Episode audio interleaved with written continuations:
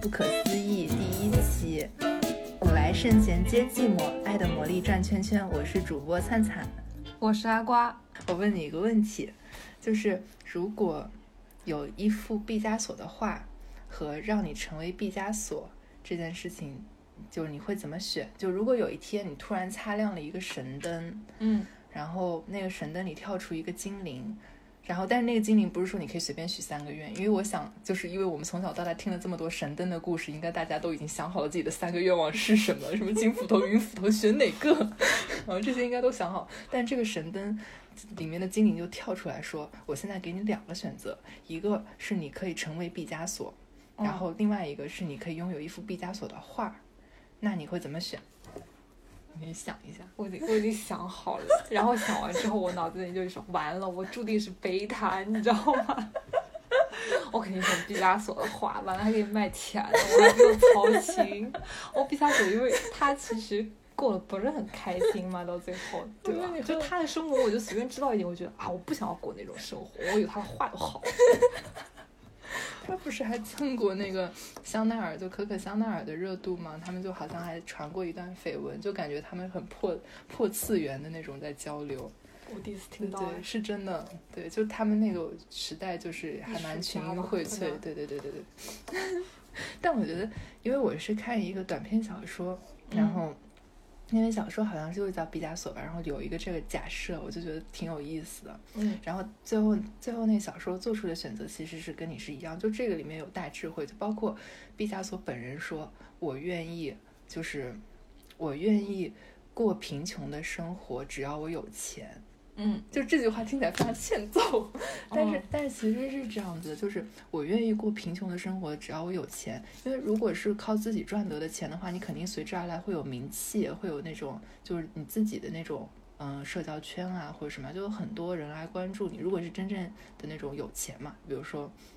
我知道，我知道，对对对，就有点像那种明星一出事，然后都说我们只是普通人，给我一点隐私，然后很欠揍，你知道吗？就那种感觉。对对对对，做真的做明星压力巨大。然后，然后毕加索就是说我，他就愿意过那种很清贫的生活，但是他希望就是就是单纯就是有钱给他带来的享受啊那样子。然后那个那个小说里面的那个主人公也是，就是他可能也是一个对自己定义是一个小艺术家，可能不是像毕加索那样的大艺术家。因为其实这个选择里面有一个，嗯，有一个挺大的一个小，呃，一个一个挺大的 bug 就在于说，如果你成为了毕加索，你可以拥有所有毕加索的画。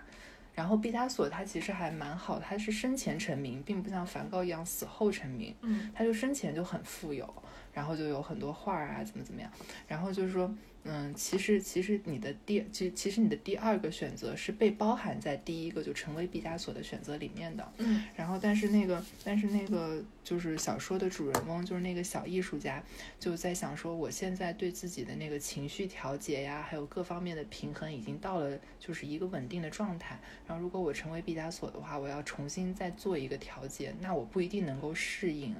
然后就是我的整个生活会被摧毁。当然，就是他可能自己就有一点点是说我不想变化，但是另外一个就是如果你成为了毕加索，你就没有办法成为你自己了。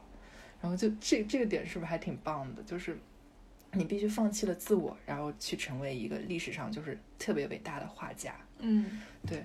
然后所以他最后的选择也是就是就。他选择拥有一幅毕加索的画，因为他把毕加索的画卖了之后，就会变得有钱，然后就可以过上毕加索本人所说的那种贫穷但是有钱的生活。对，所以我觉得你毕加索想成为的人，对，成为了毕加索想成为的人。但是那个小说还就很短篇，所以就全部跟大家剧透完吧。就是，嗯，那个小说其实还挺有意思的一个点，就是他最后还给你设了一个反转，就是那个小艺术家是在。毕加索博物馆里面捡到了一个神灯，然后擦了那个神灯，然后问你要成为毕加索还是要一幅毕加索的画？所以是毕加索住在那个神灯里面吗？不是，所以所以他就在那个博物馆的安检的情况下许了一个我要一个毕加索的画的愿，所以他就那时候那个那个毕加索的画就出现在那个博物馆里面，就拿在他手上，然后他就然后那个小艺术家就。就最后结尾是非常有意思，有点小欧欧亨利式的那种结尾，就是说现在问题来了，就我拿着一幅毕加索我的原作，怎么样出毕加索博物馆呢？这个有点好笑。对对对，就是对我觉得就这个毕加索的问题，其实就可以看出很多人的选择吧。就是我们到底是要自我，还是比如说就是要一些金钱上的改观，然后还是就是要一些名利啊那种东西。就我觉得其实问这个问题还蛮能够看出来每个人的选择。然后我觉得你的选择蛮让我蛮让我喜欢的，对，也是原著的选择嘛。嗯，很正常啊，其实就是。哎，也是惰性嘛。就比如说，现在我跟杨子选择题，我给你一百万，或者让你成为王健林，你选哪一个？但是，但是，哎，如果如果这个是在那种什么那种什么世界小姐或者之类选美的那种场合上被问的话，你应该会选那个比较显的那个吧？就比如说嫁给希特勒，嫁给肖邦，你选哪一个？我觉得女性不应依靠男人，我们要成为自己。我我忘记是小时候在哪个杂志里面说就看到的，就说好像哪个就选美比赛里面说，嗯，你嫁给希特勒和嫁给肖邦里面选择哪一个？然后最后冠军选了希特勒。他说，如果我选了希特勒，世界上再也不会有战争。对啊，就是要选牺牲自己的那一个。哎，真的是。嗯，对，就就这种问题。还是蛮有意思，就就好像我们真的有这两个选择一样。嗯，就是我想到说，就很多嗯自己录就是唱歌的人，就我就是国内有一个很好的现象，就其实挺浪漫的。就虽然现在听起来有点土，但是其实挺浪漫的现象，就是我们国人都极其的爱唱歌，而且特别喜欢聚众唱歌。就是就 KTV 歌之类的对对对，就全民 K 歌啊！就是我不知道这是怎么来，是不是原来我们就是可能如果要找到爱情，就可能得唱山歌。哦，挺酷的哦，靠声音吸引别人吗？阿阿瓜生活的地方，跟大家插播一下，阿瓜生活的地方是一个我没有听过唱山歌这种互相就是吸引配偶好吗？对，这个对我来说也很新奇。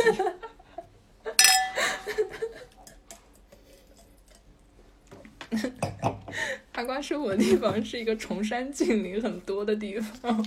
就是就是山很多。然后我我以为就是唱山 歌是出现在，我当时还跟我当时还跟朋友们说说，要是以我这个唱歌能力，可能如果在唱山歌的年代，估计这辈子就自己过吧。可以找一个代唱啊，出点钱。对哦，就是好像他们唱山歌也并没有那种，就真的见面了还要再唱合唱。只要思想不滑坡，办法总比困难多。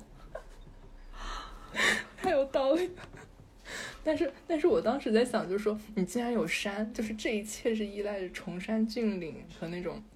很危险的地方，或者就是隔得很远才会存在的，就是你要通过唱歌，然后来找到自己的配偶。然后我就想说，那既然有崇山峻岭，你肯定有山洞探险，我就可以走那个路数，就是比跟你一起打怪、打野兽啊，什么爬山啊、对攀岩啊这一系列。就是 我一开始还以为是隔着个篝火就对边唱的，我没想到是隔着山唱。那是篝火晚会是吗？我不知道，我没见过。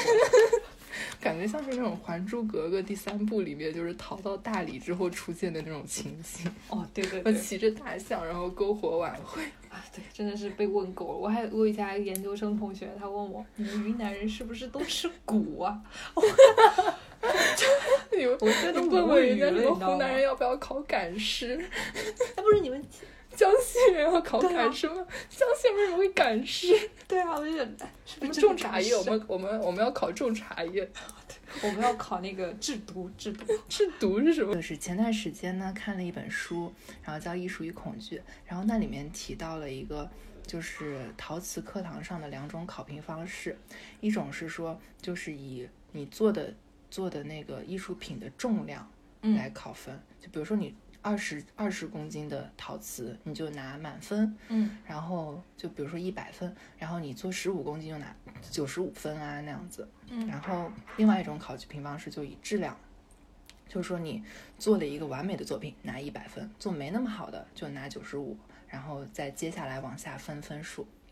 然后然后我不知道这个实验具体背景是什么，但它其实传达的这个道理很有道理，所以就 跟大家分享一下，就是。他说：“最后好，真正好的就是值得满分的作品，都是在就是以重量评分的那个组出现的，就是你做的越多。然后你出现好的作品的概率就越高，而不是你天天绞尽脑汁什么也不做，然后就想着说我要做一个特别棒的作品，然后那往往是做不出来的。然后用我们那种中华传统老智慧来简总结一下，就是量变 导致质变。嗯，对，所以我就觉得说，如果公众号里面就是你能够常常表达，然后你做出一个比较好的作品的那个概率也会比较高。嗯。因为我其实觉得这个跟你前面那个 Q 也很像，嗯，就是说，可能很多人就像我一样去选择毕加索的一幅画，而不是选择成为毕加索。就是你知道，就是成为毕加索，你必然要失去很多东西。嗯，就最简单的，你说我要画成那样，我得就是花长时间去练习，我不断去学习，然后可能要为了创作绞尽心血。但我可能只要有一幅，我去卖一下，就就是那种小富即安的一种心理，我就可能我不要牺牲这么多东西，那我拿到这里我就够了。其他的我不要再牺牲了，我也就是太多的东西我也不要了，那这样就可以了。对啊，就是也是一样的，就是你你要做成一件事情，必然是要经过一个非常长时间，然后枯燥，可能很无聊的 学习过程嘛。嗯嗯，对，那那那那再重新问你一次，如果你可以马上成为毕加索 最好的那个时候。我感觉你还可以，可以尝试一下，是不是？对。哎，这种短篇小说实在是有启发意义。嗯，如果如果是选一个艺术家，如果是选一个艺术家，我可能会选村上春树，因为他跟我就是习惯就特别的相像，就是跑步，嗯，然后听爵士乐，但我对爵士乐的研究没他那么深刻。然后那种，然后看书嘛。然后自己喝威士忌什么的，就这种习惯就跟我们现代的那种就是爵士年轻人的习惯就差差不多。嗯，然后，然后，然后又是一个艺术家，然后就他写的很多东西，随笔啊什么的，就其实嗯不一定会有特别多的信息量，但是会有很多观众，那其实就挺好的。如果一定要说成为一个就是某个艺术家的鼎盛时刻，然后你选的话，就就可能村上春树，当然村上春树非常厉害。那他可能不是说说历史上最厉害的那一个，但我觉得就成为这样子一个感觉感觉选择还比较清淡的那种，嗯，就这个选择我可能会觉得说，嗯，会想成为一个这样子的艺术家，而且他的而且他的成长经历也挺随缘的，就是他一直是开一个小酒吧，然后到二十八岁的时候。就是我觉得自己创作艺术时刻一直有有一个表示叫做棒球时刻，就是村上春树二十八岁的时候就突然在那个，因为他也很喜欢看棒球赛，然后在棒球棒棒球赛场上突然有一个棒球飞向他，然后那一瞬间棒球落地的时候，他决定自己要当一个作家，好酷，我感觉像什么任督二脉突然被打通之类，就情急之下冲破任督二脉，成为绝世高手。是的，是的，是的，对，所以我就觉得说，每个人可能你要变成一个什么样的人，你会有一个自己的这种棒球时刻。然后我也会特别喜欢用棒球时刻来寻说自己有灵感就要写东西的那种时刻。嗯，如果是你想成为一个那种鼎盛时期的，不是艺术创作者或者什么，就是类似于那样子一个人，你会想成为谁？就是没有任何就是他童年遭受的苦难，什么他情绪的波动啊，什么就对。嗯，可以想一想，达芬奇吧，我觉得他真的好厉害。达芬奇真的很厉害。对啊，你知道我为什么知道他？就是是我小学达芬奇密码吗？嗯，也不是，是我就是我小时候就很奇怪，我对那种什么。呃，人类未解之谜，世界未解之谜，很感兴趣。小时候有一套那样子的书，对吧？我家里还有啊。失落的文明什么的，我觉得。对对对，就各种未解之谜，就好有意思啊！很可怕耶！我觉得那就是小时候又不敢看恐怖片，然后又刚刚好读一点识一点字，然后就开始看说什么呃人类未解之谜，什么在金字塔里面拍到什么那个木乃伊上面有真的人。好有意思，那个真的。啊但是我要回家再看一遍，过年时候。那是我的噩梦来源。对，然后我是在那个那个未解之谜上知道达芬奇的，因为就是说未解之谜为什么未解，就是他那些就是作品啊、发明啊，是就他们测算过，大概是不可能在他的寿命里面有一个人完全做出来的。所以当时那个就是谜题，就是说可能说达芬奇是和他的助手两个人一起做的那些东西，但是他的助手就默默无闻了。啊，对，所以就是他把它列为未解之谜嘛，因为大家都觉得说他那些 work 就是不可能在他一生里面全部由他一个人完成，啊，就是说他，但他们接受是由两个人完成，就他们太记猜得了，嗯。他们猜说可能是他助手也做了，或者说第二作者未署名，嗯，对对对，就是可能有一些东西都不是他的，嗯，对啊，所以我觉得你你让我一想，我就想到达芬奇，因为可能我艺术造诣比较低，其他的也不知道谁。但达芬奇 会很多东西啊，他不是对，真的很厉害，就全才嘛，很酷。我觉得这就有点像像你说的，就是他大概是每个每每一项都做到 Z 的那种，他做到了很多项 Z。对的对的，每一项都拿到了 Z，然后甚至突破人类的边，他们那个时代的人类边界可能是就是每一项那他那他也并没有，我觉得我们可以回去看一下，就是达芬奇的那种什么个人生活什么，他有没有经常觉得很孤单，觉得全世界都无法跟他交流，然后独怆然而涕下。我感觉他已经忙到没有自己的情感了，可能 真的好忙，都不用睡觉，好像他们帮他算。我回去翻一下我那本书啊，就是帮他算了一下，说他不吃不喝不睡都不可能完成说。说不定好像翻到一个什么达芬奇情诗集，发现这种全才每一项都做到自己。啊，真的太厉害他。还能这样想，达芬奇就有点像那种范闲啊，就《庆余年》里面的范闲，你说有爸爸帮他，不是就是就开外我挂，点是不是有点奇怪？不习惯不习惯，他真的是有很多爸爸，四海之内皆他爸，对，就很像那种就就很像穿越穿越过来的人嘛那种感觉，也还好，对，因为他没有太多的发明，对不对？有啊，他很多发明，对他很多，发明，对对。包括医学上都有造诣，我真的是服了。那可能真的是穿越过来了，他可能是找到了时空虫洞的那个人。穿越过来都得是个博士全才，可能几个人穿到了，就是他可能有二十四个人格，二十四个人格就是全是博士生，然后全穿到了他身上。还有各种文科的博士生，对吧？对对对，然后那种画画的，真的厉害。就可能他只是画画，就是最为人知道啊，但是嗯其实他很多方面都超级超级厉害。嗯天哪！哎，我觉得你刚才那个点完全可以写一个魂穿小说，然后以达芬奇为原型，就像就像《月亮与六便士》那个小说嘛。对啊，那本书我居然看完，我真的不敢置信，你知道吗？那本书是以那个高更为原型的，对，对，那还蛮精彩的。我觉得高跟跟那个那个梵高都有点像，哎，不过有点像村上春树，就是可能到某一个 point，然后就突然受到了神的感顿召，悟嘛，对，然后我要去追求艺术和世界的真理，然后就去了，付出了生命，就是 但我觉得就是村上春树还有一个点，就是我觉得他一直是那种很安平乐道、很随和的一个人。就是，但是高更就高就《月亮与六便士》里面的，如果嗯是高更的话，就以那个角色来讨论。就《月亮与六便士》里面的那个主角，他其实是一个就日常有一点小自闭吧那种，就是对，就常放现在就是茶男啊，抛妻弃子，就是远走，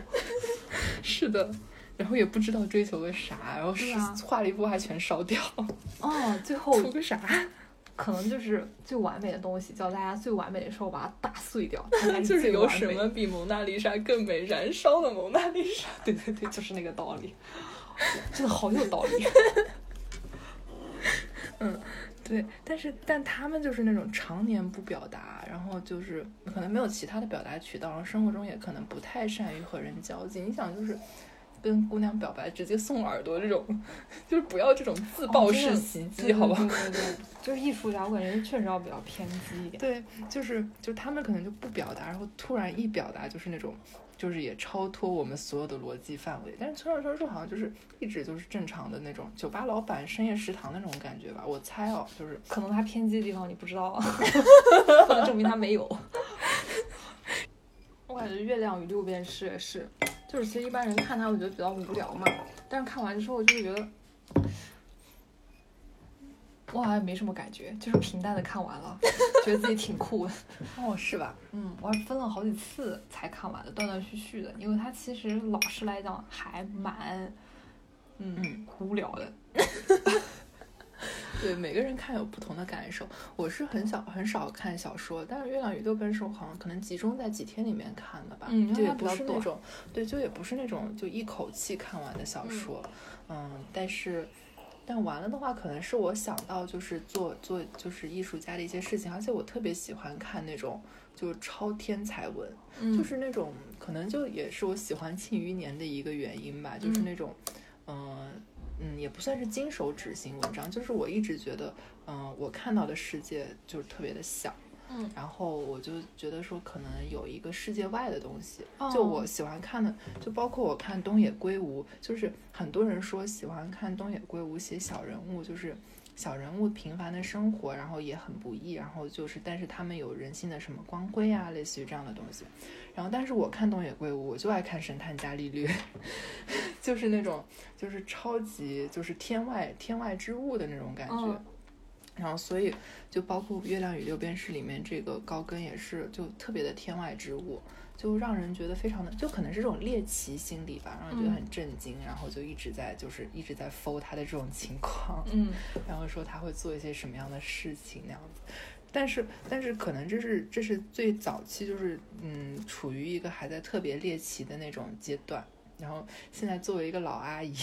然后可能对这种猎奇也不是太满足，就是说还是就很希望很多东西还是给我一个我能够接受的解释。就就比如说像嗯。很多就是侦探小说、推理的那种小说，可能他们就是，嗯、会有一个就是，呃，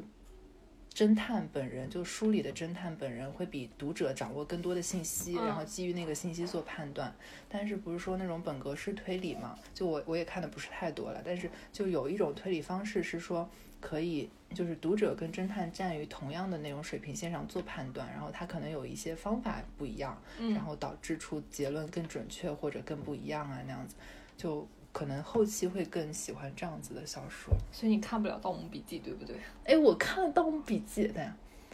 嗯，对，我看了《盗墓笔记》，《盗墓笔记》就是到后面就完全没解释啊，你对对盗墓笔记也很好看？《盗墓笔记》也很好看、啊。我觉得它它好看，可能是因为人类的求知欲，你知道，不知道就让你觉得更有意思。对对对对，但《盗墓笔记》就是，哎，真的很可怕。我特别怕里面那个什么什么婆，就是那个头发很。镜婆、啊对对，对对对对对对，那个可太恶心了。我觉得最可怕的是他后来去张家鼓楼的那里，就是有很多莫名，就是那我觉得那一段有很多很多莫名其妙的东西，他到后面完全没讲清，就是那个石壁里的人影啊，嗯，然后还有谁家里面有个狗搂着，就是他后来说有个笼子嘛，就是说好像有另外一个吴邪，就一直关在笼子。对对对对这，个我也很喜欢。对，我现在讲起来，我现在还毛骨悚然，你知道吗？我觉得真的很吓人，因为他没讲清楚到底是什么东西。对对对对对对对对，真的，你你这样帮我回忆起来了这个场景，就是可能处于老阿姨还是在这个猎奇阶段，就是如果是这种线索抛给我，还是很想去追一下的。对啊，就很可怕。嗯。对，而且《盗墓笔记》对《盗墓笔记》，你记得那个我们有一个朋友，就是我们一起去那个东北玩嘛，就有一年就读书的时候，然后他特别喜欢《盗墓笔记》，然后说那个今年是《盗墓笔记》十年，我要去长白山迎小哥出关。真的好多人去哦。我有看微博上都在刷，嗯迎小哥出关。对啊，哎，不过补一点刚才那个月亮和六便士，不能说它无聊。就虽然你看，就是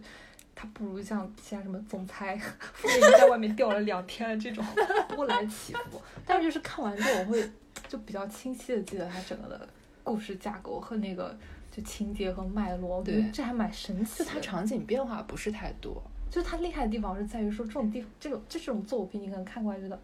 啊，就这样，但是他他对你的影响会很深远，就很可怕。就他塑造了一个很丰富的人格，对啊像我们刚才提到，就是之前聊过的，就是说你一个剧情反转的越来越多，反而可能给观众没有那么多的爽感。但是你嗯塑造了一个丰富的人物之后，丰富的人物就是开始扯扯两个小时的，就是对白，你都会愿意嗯去看。可能就是像你说的那种，就两个人之间那种量量子级的差距嘛，就太大的差距就影响就很大。就我在不知不觉中竟然被影响了这么深，那种阶级的蔑视，这个作者可能就是这样的，月亮的与六便士对你影响了什么？就要追求就是会一直记得啊，就是觉得说。啊，高更原来是这个样子的，就写写的就确实是很丰满吧，把这个人物塑造的。对，对就而且而且他有那种就是，就是因为我们如果有一个就是真的特别厉害的人，就就还是拿就是就是东野圭吾的《神探伽利略》来做举例吧，就觉得他不切实际。但是那个《月亮与六便士》里面整个都写的高跟就就也不是说他很惨吧，但是他真的就没那么幸福。就是你看完之后觉得说，我会觉得说就是啊，就是说原来很伟大高的人很是这样子挣扎那的样。对，就他自己也很 suffer，就是包括他后面去到那个岛上，就就是好像上天赋予了他的使命，要用艺术去接触真理。然后他其实可能并不不是很想接受这个使命，但是还是不得不孤独的踏上了旅程。然后 最后呢，就在接触到真理之后，一把火烧了他，完成了他的一生。对，都都就都悲不为了壮那种。都不为了给谁看。对，就是说啊，上天赋予我这个使命，我就要摸一摸真理的大门，然后我就我任务就完了，嗯就是这种感觉，觉得嗯，就其实这有点像《庆余年》里面那个苦荷，就是那个哦，我我想起来了，摸摸到了真理的大门。我觉得《庆余年》这个框架也是蛮好的，就是它有一些很神奇的角色，总能够给人就是用来做比喻的时候套用一下。嗯，伊朗成平命嘛，这太酷了，养成品。啥问题？嗯就是我想到说，如果像高跟那样子，就是如果你的一个作品只只是自己做，然后你会做完就烧掉，然后不会让任何人看到，你会做吗？就首先你会做嘛，然后其次，那如果你做的话，你做的目的是什么？就是说是出于自己的一种情绪表达，还是说就是好像除了情绪表达，还会有别的那种就是原因去做这件事情吗？还是就压根儿就不做了？我觉得可能就他内心就是有那种使命感吧，嗯嗯或者怎么样。出于这个原因，我真的就我内心告诉我自己，我就一定要去做。那你会有什么做了的事情？就是做了的创作，就是做了的，就是那种展现出来的东西，嗯然后你不想让别人看到，然后就自己留着，但是你要去做它。嗯，公众号文章嘛，你不想让别人看到吗？对，就一开始还在第一天还在骂脏话，你知道吗？然后后来发现男朋友爸妈关注了，然后后来就 骂老老实实的，就不再用那些，对对对对，我我也有我有一段时间就是公众号就是不希望熟人看到。对对对对，就也也不是不希望熟人看到，就是说我我我就是说我，然后然后那那你的公众号其实你甚至不希望朋友看到，就是说没有任何人看到，那你不也希望说别人会过来跟你稍微互动一下，就一个懂你的人跟你互动一下？对，但是我希望是那种就是酒香不怕巷子深那种吸引过来远方的朋友，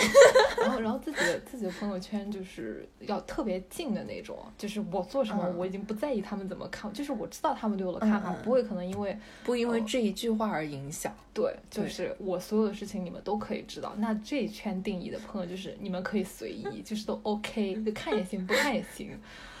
我们的观众能听到这里，就是也是想心里说，可能啊，某一个世界上的另一个我，或者说是嗯，潜在会成为好朋友的人，说一起来那你会一下聊一聊，那你会比如说跟你自己的。因为哦，就是我们不跟不不跟自己的订阅用户用粉丝这个词，因为我们认为那个我们的观众和我们是平等的，嗯就是并不是说谁粉了谁，而是只是你们正好在看我，嗯。正好正好在看我们聊天或者怎么怎么样，就是是一个肯定是一个平等的交流，所以就是那你会跟自己的那种，比如说你说的那种远方的观众，嗯。就去做更深入的交往嘛，就比如说就做成好闺蜜啊、好朋友啊那样子。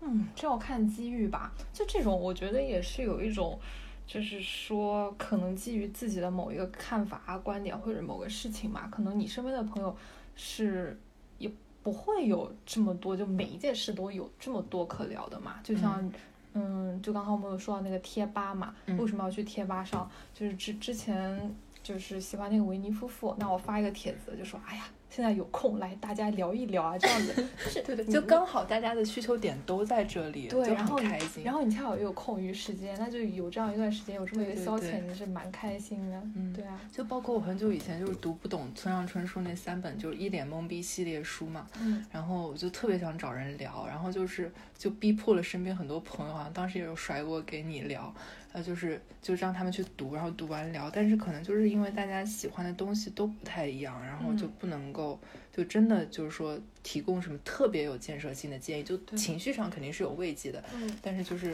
你你要真的在读这本书，并且同样很好奇的人，可能才会对这个有有一种探索的欲望。对啊，对，是会有。所以就希望找一个平台，然后说，哎，说不定可以勾到这样的一个朋友，那还挺好的。对，但是我会有那种，就是我其实很能理解，就是高更做了一个特别，就是《月亮与六便士》里面的那个高更，所谓的高更，大加打引号的高更，做了一个那样的作品之后，把自己的东西烧掉。就是我自觉得我的日记写的非常精彩，但是我我人生中比较大的一个愿望。不不一定是最大，但是比较大的一个愿望，就是在我死之前能看着我的，就是孩子们把我的日记给烧掉。你就是不想别人知道吧？对对，就是不想别人知道。不是说说有多大的秘密，但是我里面有很多的表现形式。就我一旦想到自己有观众，我可能就不是这样的表现方式。嗯，但是我如果对，如果我回头再看，就可能对观众还没有那么的自在吧，就可能到以后会有一些改善。然后，但是我回头再看我的一些日记，是真的会觉得很精彩，就包括里面。嗯，倒不是说写作上的尝试，但是如果拿写作上的尝试做例子的话，就包括里面的叙事方式，包括里面的心理状态，然后里面会采取的一些知识点，就人不只是在就是悲伤的时候才会写日记的，就是任何情况下，我可能，当然也不是每天都记，但是我会就是如果在有情绪或者什么的时候，会通过就是写日记的方式去解决，然后我就会觉得说回头翻看的时候会觉得嗯很精彩，然后在最主要的是就是。你的生活永远是一个最伟大的编剧，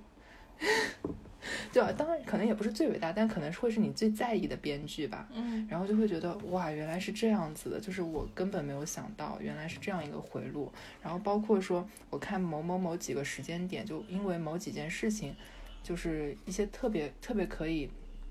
特别可以客观看见，因为某几件事情我就会情绪压力很大，然后可能我自己从来没有意识到，就也是自己的一种反思方式吧。但我就觉得说，如果有观众，我肯定不会说成这样子。然后，嗯，我有我有一个就是姐姐，然后她是她是就是嗯结婚以后她就没有怎么写过日记，然后就说觉得自己特别不放心，没有一个能够就是觉得可以好好写日记的环境，倒不是说没有安全感。然后我就觉得说，可能可能就是有一个这样子的环境和自己的这一块空间还挺重要的。就做这件事情，就写日记肯定不是一种使命感啊，或者怎么样。然后我写的特别多，而且我每年会就是花重金去买日记本。哦，重金可能也就那么一两百块钱吧，但是对于一本本子来说，对不对？对，就我们的经济实力。然后然后就是就会去选，因为我会觉得这个东西能陪我很久。嗯，然后。然后我写的是挺多的，然后我就会去觉得说，如果没有这一块的内容，我的生活可能是不一样的。就包括包括我一个比较喜欢跟朋友表达情绪，作为一个比较喜欢跟朋友表达情绪的人来说，就是如果没有日记的话，我表达的情绪状态可能也是不一样的。不是说好了或者坏，但是就它的存在会不一样。嗯嗯，然后就是。对，就是我还是希望说这个东西能够被烧掉。就是观众朋友们，请不要好奇我日记的内容。但是我日记的内容也不是说特别的，就是有什么特别黑暗的秘密。就是我有时候翻到会说，哎呀，今天好感谢那个阿瓜跟我一起录了播客，怎么怎么样。然后可能过个过个两礼拜，我就会拍，就又翻翻到那篇日记，就拍给阿瓜说，你看我当时写日记写的是这样子的。对你好像有这个习惯，我有看到过一两篇。对对对对对，就其实写的还可以的，就是内容。是很可爱的那样，就是没有什么不好看的。但是我，但是，但是那是真的，就是情绪状态的记录。而且我知道，就是大家用豆瓣，就有一些人用豆瓣是做那种公众宣传的意义。但是我跟我的一个另外一个闺蜜，就是沟通过用豆瓣，就是我们俩的豆瓣都是没有好友，就是零好友，而且有人关注马上拉黑。嗯，然后就是，但是我们会去 follow，就去会去看 follow 一些别人的号。嗯，然后就看他们读了些什么东西，然后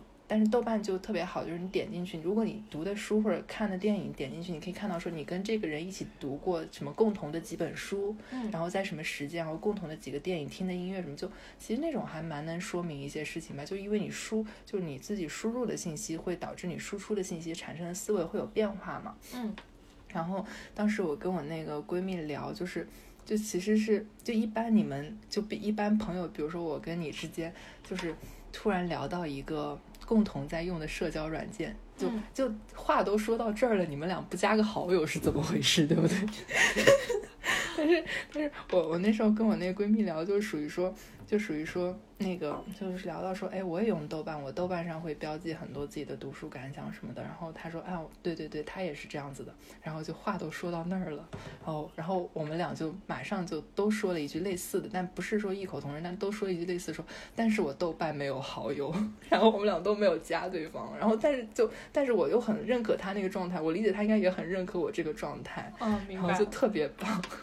就感觉还挺好的，突然 zing 志同道合是吗？是的，是的，是的，就是自闭却又得到认可的瞬间，嗯，有点暗爽。是的，就但是，一般比如说其他的那种、那种、那种社交，就有一点社交属性的软件，比如说饿了么，你发了个红包，就是可能你饿了么红包那个分享了，发了个红包，可能大家都要加一下好友那种感觉。哎，你其实可以就饿了么搞一个社交属性，然后看看大家最近吃了什么，然后你可以看看好朋友吃了什么，然后一起点那一家。就阿瓜最近读了《娱乐至死》这本书之后，他在他自己的公众号上也给大家做了一个推荐，回头我们会把这个链接发到最后。然后呢，先请大先请阿瓜说一下《娱乐至死》这本书大概是一个什么情况吧？就什么点比较吸引你啊，或者他讲了一些什么内容？嗯。就《娱乐至死》这本书第一次出版是在一九八五年。就当时的话，在美国，电视娱乐是大行其道嘛，就可能每个家庭里面都有一个电视。然后尼尔波茨曼呢，就针对于说这个现象，然后去研究了一下，说这个电视可能对当时的社会生活啊，包括人们的娱乐活动，从他从新闻、宗教和教育三个角度都来阐述了一下，就电视对于当时就人们。生活的各个方面的影响，然后这个事情对我触动比较大，是在于说，就是看了这本书，我就开始反思，就是现在家里有没有电视。现在家里没有电视，但是每个人都有手机，就是说就反思这个事情，就是你获得信息的媒介会来定义你信息就是传传递的内容。嗯，就比如说你现在手。用手机去看一些时事嘛，就可能不论刷微博看热点那个热搜也好，或者说看各种像头条新闻啊、腾讯新闻也好，就就是很明显，就是有一个很明显的转变嘛。嗯，就比如说我之前开始用微信的时候，就很早就关注了那个腾讯新闻，然后腾讯新闻一开始他给你推送的还是一篇一篇，就像是一篇完整新闻的东西，然后就开始腾讯就是微信变成那种引流入口之后嘛。然后腾讯新闻它就越来越短，然后就出一个就可能 那种很标题党的标题，然后吸引你点进去，觉得震惊。对，然后点进去之后说，呃，就点有更多详细内容或者视频，请请下载 APP 阅览。哦，对，这个套路。对啊，就套路，就是手机变成你每天信息的来源之后嘛，就。为你获得的信息就定义了一个模板，可能每个新闻它都很很简短，很简短，然后就把吸引人的东西都放前面。最终都是你跟我做的风格还挺不一样的，就是你对公众号这件事情是一个什么样的定位？而且就我就觉得好像身边越来越多的人发现做公众号这个门槛就比较低嘛，嗯，对。然后就大家都可以去做，然后就是很多的人就开始做了，然后也并不是说在这件事情上有做就有多么大的商业雄心，然后。那你对这件事情是怎么想？就是我其实就是下定决心，也不是下定决心吧，就是开始做公众号这个事情，我觉得受你影响还蛮大的。因为有一天我们俩不是出来吃那个鱼火锅嘛，对，然后就听你说，因为我觉得你对我来说是一个比较不一样的朋友，是因为你尝试很多很多东西，包括做公众号啊、播客啊，就是你每天我觉得就是你都很有。energy 去搞一些不能说有的没的啊，但是就是做很多事情。然后我其实很多时候就是工作，然后休息嘛就东玩一下西玩一下，就真的，嗯，是那种非常普通的大城市。这里有一个迷思，我待会儿也可以跟你说，就是大家都是看起来很开心，嗯嗯，但我也很开心了，嗯。然后我就想说啊，这样子好像。不太行，然后我说那做一个事情，那就是我能力所能及做的，就是可能说写写东西嘛。像乔海也看了这本书，就是说可能文字的力量真的是很大。就是你如果说你我去做就公众号这个事情，可能对我每天生活有个记录啊，我的这段时间这个思考啊反思有个记录，然后呢，我可能就会也会一直督促自己去一直去思考、去想生活啊，或者去想一些就是东西嘛。但我觉得你这个公众号的就是做法就特别像，就特别像冥想，你知道吗？嗯就冥想的概念其实是你对自己的一种观察，就是你可以静静的坐下来冥想。嗯，但是就是我们日常有一些可以，我我我不知道这是不是一个正常进入冥想的状态，但是我们日常有一些很接近于冥想作用的事情，就是你开始反思，就嗯，我今天做了什么？我发现嗯，我今天啥都没做。对对对，跟日记是差不多对对对，的功然后效。然后你开始想这件事情之后，你第二天就会哦，我今天要做点什么或者什么。但是但是你有没有想过，这就是我我呃我我现在就可以说一下我刚才想说的那个迷思，就是我会去试很多东西嘛，就是什么嗯攀岩啊、写东西、游泳啊这些，还有选秀各种乱七八糟的事情。嗯然后，但是我就发现，就是我我也跟很多朋友就是谈论过这个问题，就我觉得是我自己的一个问题，就是我的爱好尤其的多。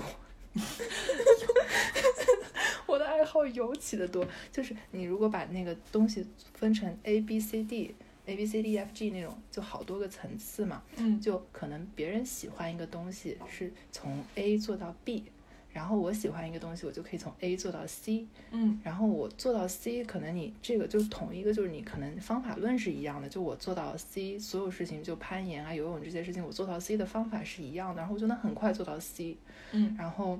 但是从 C 到 D，就是我觉得 D 就是专业，然后从 C 到 D 对我来说就特别难，然后我就觉得我很少，就没有什么事情能做到 D，然后我就觉得说我是不是就是因为你从 A 做到 C，你其实花时间你就可以做到。然后就可能我在一件事情，在某一件事情上，嗯，花的时间比别人更多一点，然后我更明白这时候就这种短期的专注是怎么样的。但是我从 C 到 D 的话，就需要一个比我比我习惯的专注力更长的专注力。嗯然后我就觉得我好像没有什么事情是真的做到了 D。然后就包括就就我最近想突破的就是一些就是工作上的，然后还有写作上的，就我希望能从 C 做到 D 嘛。然后，但是我就觉得可能好像是因为我的爱好太多了，然后有就我就手上有一堆 C，就可能别人是有很多，就可能有一两个 B，然后有一个 D 那样子，但我就是手上有一堆 C，嗯。然后就我也没有 B，但是也也没有什么也没有什么特别突出的 D 或者 E 啊那样子。然后我就跟我一个可能在读博士的一个闺蜜聊，然后她就说，她说她能理解我这种感受，因为做如果读博或者说做研究的话，就不仅是要做到 D，就可能要做到 E、F、G，然后做到 Z 那样子，我在突破人类的那个小边界，然后到那个小边界上，他就开始独怆然而涕下，